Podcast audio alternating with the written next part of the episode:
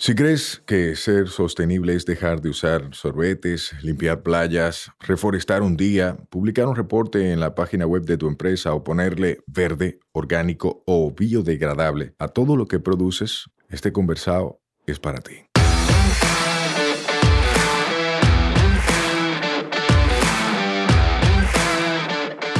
Hola, soy Sayuris Bonet, el motorcito detrás de la empresa Una Vaina Verde.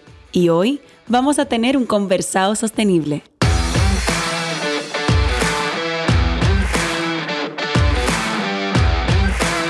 En cada conversado sostenible te ayudaremos a romper paradigmas y te compartiremos alternativas y herramientas para que acciones ya, sin excusas.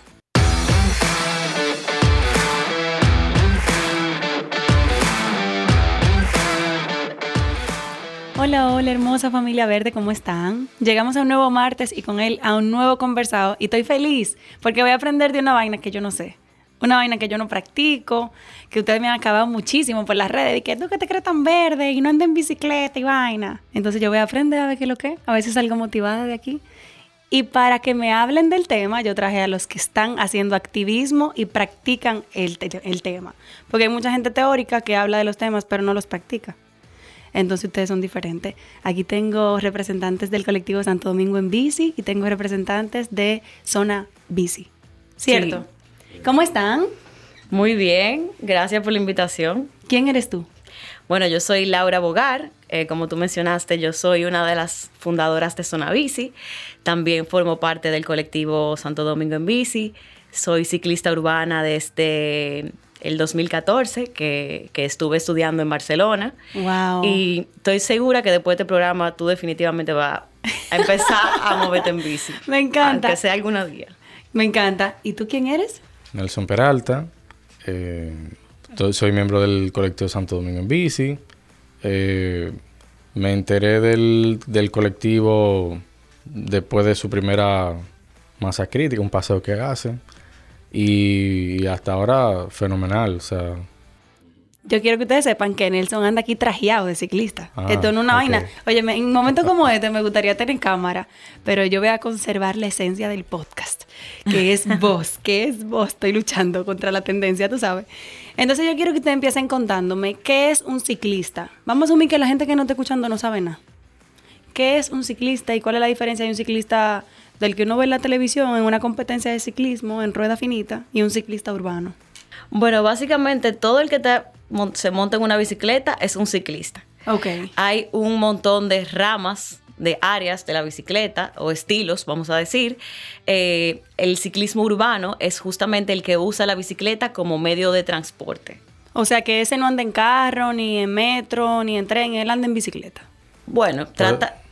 Puede utilizar lo que es la intermodalidad, eh, utilizar un transporte masivo como el metro, la, la OMSA, la guagua, y llevar su bicicleta desde un punto, entonces puede ahí trasladarse en su bicicleta a su destino. Ay, eso está chulísimo. O sea que yo puedo ser ciclista urbana si yo ando con mi bici y con mi bici entro al metro y luego salgo en mi bici otra vez. Así mismo. Exacto. ¿Y el metro de Santo Domingo te deja andar en bicicleta adentro? ¿No entienden que tú estás con coroto? Mira, por el momento se puede entrar la bici durante los fines de semana y días feriados, exactamente. La idea, una de, de, las cosas que, que, nosotros como colectivo eh, queremos incidir es que se pueda usar todos los días. Ahora mismo entendemos que la capacidad que tiene el metro, pues ya está un poquito... Eh, full, entonces por eso que ahora mismo entrar más con una gente, con un, equipo, eh, sería como Complicar la logística. Exacto, complicar la logística, la logística que existe actualmente. Entonces, por eso entendemos que cuando aumenten la capacidad del metro, entonces sí va a ser eh, una posibilidad. Pero están las bicicletas plegables, por ejemplo, como la de Nelson, que tú las, las doblas y tú la puedes entrar todos los días al metro. O sea, para mí las bicicletas plegables son como de las mejores bicicletas con, la que tú puedes empezar a usar la bicicleta como medio de transporte porque por esa facilidad. Es muy práctica, te permite doblarla, que si en algún momento tú te cansas porque está empezando, tú dices, bueno, yo voy a coger un taxi, yo la doblo, la meto en el baúl, o si empieza a llover, o si de repente... Te pinchaste también. Exactamente. Coge un Ay, taxi. me encanta. Sí. Me encanta, ve, le estoy encontrando más sentido al ciclismo. Entonces ya sabemos lo que es un ciclista, lo que es un ciclista urbano, que, que utiliza el, el vehículo como su medio de transporte, siendo la bicicleta. Entonces yo quiero que ustedes me cuenten un chin de qué es el colectivo Santo Domingo en bici. Sí, bueno, básicamente el colectivo Santo Domingo en Bici es un colectivo de personas que nos unimos para promover la bicicleta como medio de transporte por todos los beneficios que ésta le aporta a la ciudad. Es un medio de transporte sostenible porque eh, beneficia a nivel económico, o sea, una persona que se mueve en bicicleta no gasta dinero en gasolina, no gasta tiempo, que es muy importante. Eh, en el punto de vista social, la bicicleta es un medio de transporte inclusivo, es decir, que hay bicicletas que van desde 5 mil pesos hasta, bueno, bicicletas que casi cuestan como un carro, pero lo que quiero decirte es que eh, cualquier persona puede adquirirla. Además de eso, pues también te crea un sentido de pertenencia con la ciudad que no lo hace otro medio de transporte, porque muchas veces cuando vamos en un carro, nosotros vamos aislados de, la- de lo que está pasando en la ciudad y tú cuando va en bici, pues es todo lo contrario. Además de eso, bueno, eh, ayuda mucho a lo que es la salud. O sea, eh, hay muchísimos estudios donde eh, señalan que cómo la bicicleta te ayuda a, a reducir el estrés, te ayuda eh, con el sistema cardiovascular y una de las razones más importantes también es que ocupa muy poco espacio, ahora mismo con el tema de los tapones, que es como que el, el problema principal que tenemos en la ciudad y también pues eh, que ayuda a reducir la contaminación. Me encanta. Tú sabes que de una forma muy natural tú empezaste a hablar del triple impacto. ¿Es porque tú conoces el triple impacto o es porque tú simplemente estabas enumerando los beneficios de la bicicleta? Por las dos, por, por- porque conozco los el, el triple impacto. Ah, chulísimo. yo no lo dije, pero yo, yo estudié una maestría en sostenibilidad también. Ah, espérense. Ah, estaba que aquí no estamos inventando. Exacto. Vamos a empezar por el principio. Eh, vamos a, a como que a conocer mejor a los invitados que tenemos, no solamente lo que representan. Laura, cuéntame qué fue lo que tú estudiaste, un chin de tu trayectoria. Sí, mira, yo soy ingeniera industrial. Eh, luego de que terminé mi carrera, en ese momento, eh, la ingeniería industrial estaba muy enfocada, por lo menos como la estaban impartiendo aquí, en cómo eh, tú podías eh, adquirir herramientas para tú generar la mayor cantidad de beneficio económico. Sin pensar en, en también que sean generar beneficios, pero que no se carguen lo medio ambiente y que también apoyen a lo social. Ok. Entonces yo salí un poquito como frustrada en ese momento, como que espérate, esto es lo que yo quiero hacer, como que yo siento que, eh, que falta algo. Entonces yo me fui a estudiar una maestría en sostenibilidad en Barcelona y de los temas que yo más me interesé fue el tema de la movilidad sostenible por el tema de, de- de- de eso, de cómo te creaba como una independencia. Y cuando yo llegué aquí, pues yo dije, mira, eso eh, yo no lo voy a poder negociar. O sea, yo tengo que replicar mi estilo de vida que yo llevaba allá por, por todos los beneficios que yo te comenté anteriormente. Y porque eso, yo quería ese, senti- ese sentimiento de libertad, de autosuficiencia, de que yo no dependo de, de otra cosa. Entonces, cuando yo llegué aquí, yo intenté decir, bueno, también el transporte público. El transporte público es muy importante. De hecho, la mayoría de las personas que se mueven en la ciudad se mueven en transporte público. Y todito eh, deberíamos de tener derecho a un transporte público digno.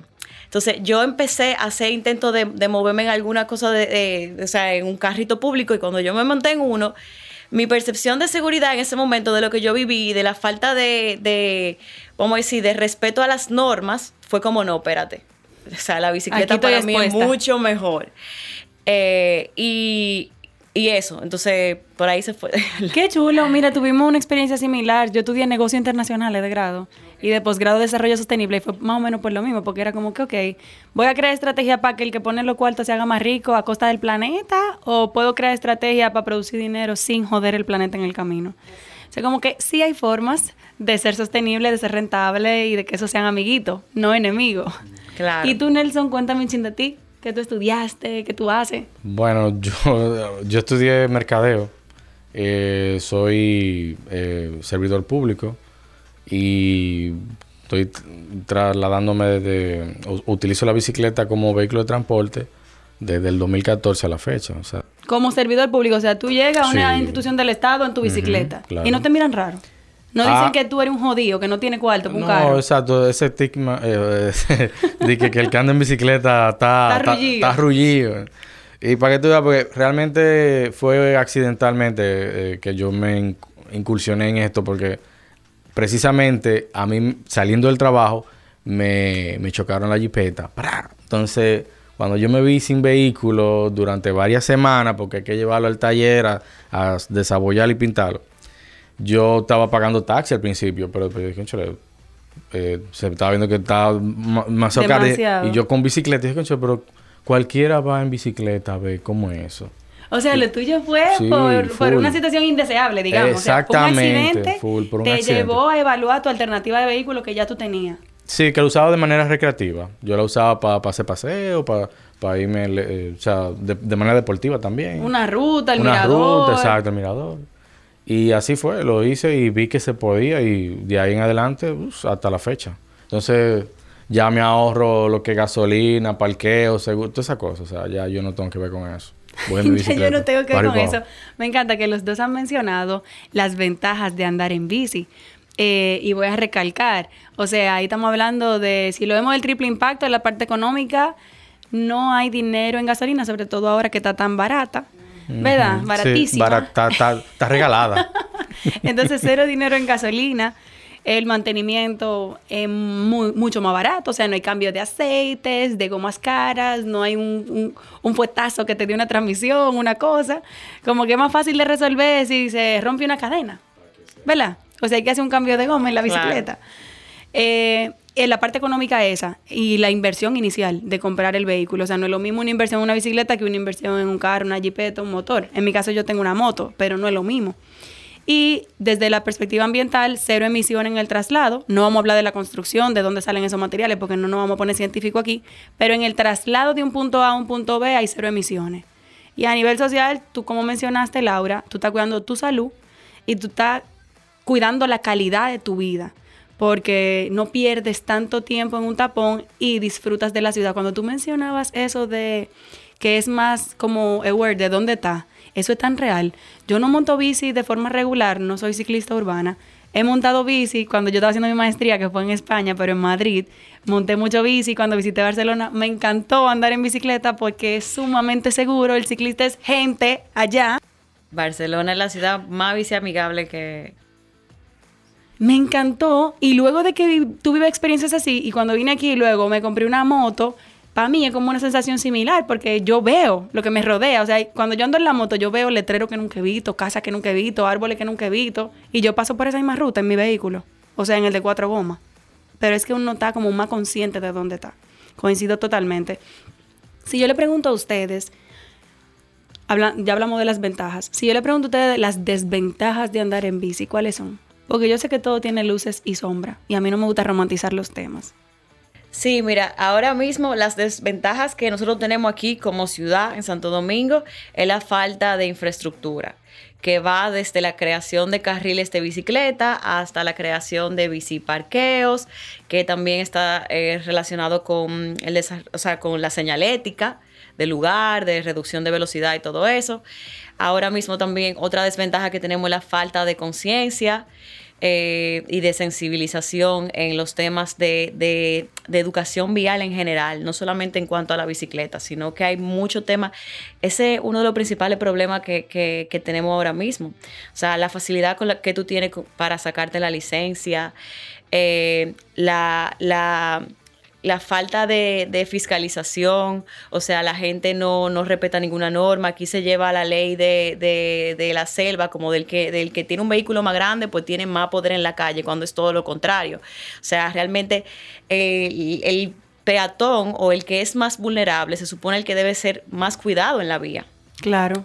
Entonces yo creo que esas son las dos debilidades más grandes que, que hay aquí. Por ejemplo, para ponerte un ejemplo, y una de las cosas que nosotros como colectivo eh, también eh, queremos como que, que lograr que sucedan es tener el malecón, un área tan linda de la ciudad, pero cruzar al malecón Es, una locura.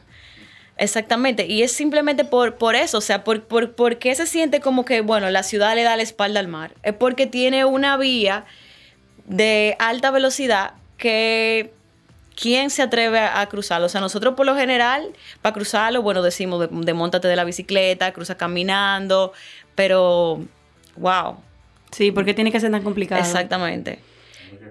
Sí, el tema del, del, del, clima, que para mucha gente siempre lo pone como un problema, pues yo te quiero, o sea, hay gente en uno de los países más ciclistas del mundo, eh, eh, vamos a decir, Holanda, y en Holanda hace un frío. Y una lluvia cada rato. Exactamente, y la gente monta bicicleta con 50 capas de abrigo, o sea que para mí yo creo que sería más tedioso que, que aquí con el tema del clima, como hace Nelson, que lleva una muda de ropa, eh, se pone una licra y toallita para tu secate, hay lugares donde te, te facilitan o te habilitan baños, donde te puedas cambiar, por ejemplo. Y también... Eh, algo que la gente quizá piense, lo piense como algo negativo, pero eh, quizá porque no está consciente que Santo Domingo es una ciudad chiquita. Y plana. Y relativamente plana, o sea que tú puedes llegar fácilmente de un punto A a un punto B eh, de una vez. Cómodo. Entonces también creo que es que otra cosa que puede, que puede pasar es que la gente entiende como que, ah, bueno, yo soy ciclista urbano y ahora si me ven en un carro, yo estoy... Eh, que sean como a los extremos. Exactamente. Y no, la idea es que tú dices, bueno, en un principio, yo voy a usar la bicicleta si tengo el supermercado a dos cuadras y yo voy a hacer una comprita corta, eh, de poca cosa, pues yo voy en bici, o si voy a visitar a un amigo el fin de semana y tú empiezas ching a ching, o al, al, al, trabajo, si de repente tú tienes que trabajar con una etiqueta muy formal o lo que sea, pues quizá los viernes o el que trabaja a mediodía los sábados, que es por lo general más relajado, pues hace el cambio, ¿tú entiendes? Es como que, ¿qué tú puedes hacer para tú aportar y ser un carro menos en la ciudad, aunque sea un día a la semana? Me encanta, y me encanta que lo están poniendo fácil, porque es verdad que muchos grupos, y pasa mucho en cualquier tema de sostenibilidad, muchos grupos quieren como encasillar y etiquetar y, y o tú estás con Dios o tú estás con el diablo y no hay grises. Tú sabes, como que eso limita mucho el accionar de la gente porque si pasa con todo. En, en culturas donde la gente está distraída con cosas superficiales y no está enfocada en lo que tiene que estar, pasa eso. Hasta con el cabello. Si tú lo llevas rizo y un día te lo lacias porque tú te lo laciaste, oye, ¿a ti qué te importa? O sea, si yo ando en motor, pero hoy ando en mi jipeta, ¿cuál es el problema? O sea, ¿cuánto tú me estás dando de ahí? Porque eso es un tema de conversación. Eso tiene que ver mucho con la dinámica socioeconómica del país, que la gente está como distraída. Pero ustedes, me gusta que lo están enfocando en empezar de alguna forma. Y ahí quiero conectarlo con, esa forma de empezar que no necesariamente requiere una inversión. O sea, como una gente que nunca en su vida o que tiene años que no se monta en la bicicleta, ¿cómo experimenta ese ciclista urbano? ¿Qué puede hacer? Lo ideal es participar en, los paseos que hacen grupales. Ahí, o, por ejemplo, de verdad, o sea, lo ideal sería que inicie un parque como el Mirador Sur, a dar una vueltecita y luego integrarse a cualquiera de los paseos que hacen en la capital, o sea... Porque en los paseos, de alguna forma, hay más seguridad. Como van en grupo, van en grupo está menos expuesto, ¿verdad? Y, por ejemplo, el colectivo Santo Domingo en Bici, el último martes de cada mes, realiza un paseo apto para todo público, sumamente suave, sumamente corto. Cualquier persona iniciada puede venir y participar. A la, se llama la masa crítica, que es un... Se llama así porque realmente es un paseo que reivindica el, uso de la bicicleta en las vías públicas. Y me encanta que cuando ustedes andan en grupo haciendo eso, mucha gente que no tiene idea de que existen ciclistas en este país, en esta ciudad, se entera. Exacto. Porque hay mucha gente que vive en la Lalandia. Mira, y lo bueno de ese sitio, bueno, lo primero que también tú agarras y pides una bicicleta apretada. Porque tú, sin saber si eso es lo tuyo, tú no vas a hacer la inversión, como tú estabas diciendo. Tú le, siempre va a haber una gente que tiene una bicicleta ahí, que tiene cinco años que no la usa, que sé yo qué, eso es pasarle un pañito, engrasarla y salirla, sacarla a rodar.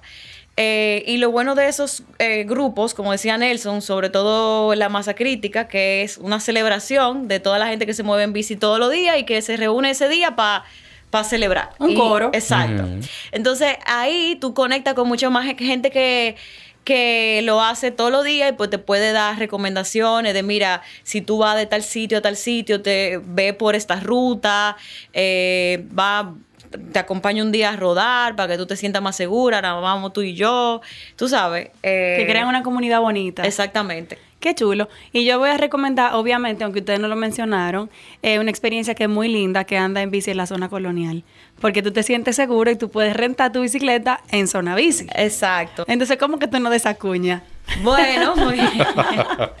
Adelante. Sí, de hecho, por eso nosotros empezamos en la zona colonial, porque es uno de nuestros lugares favoritos de la ciudad, por eso, porque tiene la mayor concentración de cosas que hacer, eh, culturales, eh, bueno, de comida, de ocio, y nosotros siempre íbamos de noche y decíamos, bueno, llegamos justo de España cuando estaban terminando el remozamiento de, de- de la zona colonial. Dijimos, bueno, ahora pusieron las calles, al- muchas de sus calles al mismo nivel de la acera, lo cual lo hacía como más fácil, más amigable, más inclusivo para la bicicleta. También le quitaban un poco de espacio al carro, poniendo las aceras más grandes, más anchas, y entonces estrechando la, la calle. Eso hacía que los carros también tuvieran que ir más despacio. Claro. Todo eso hace que la ciudad se haga más humana y más amigable para la bicicleta al mismo tiempo. Entonces, por eso dijimos, bueno, si vamos a empezar por un lado, vamos a empezar por aquí. ¿Y por qué meterse en ese negocio? Explícame. Porque hay muchas cosas que dejan más cuarto y son más fáciles. Sí, definitivamente.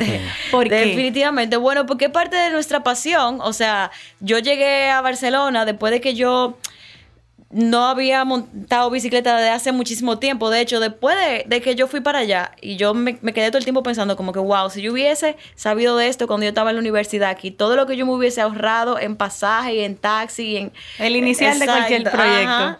ya lo sabe. Entonces, de ahí, bueno, mi pareja, que él diseñó una bicicleta y también... Su pareja no es Nelson, no está aquí la pareja. No está aquí, no está aquí. Mi, pa- mi pana full, José.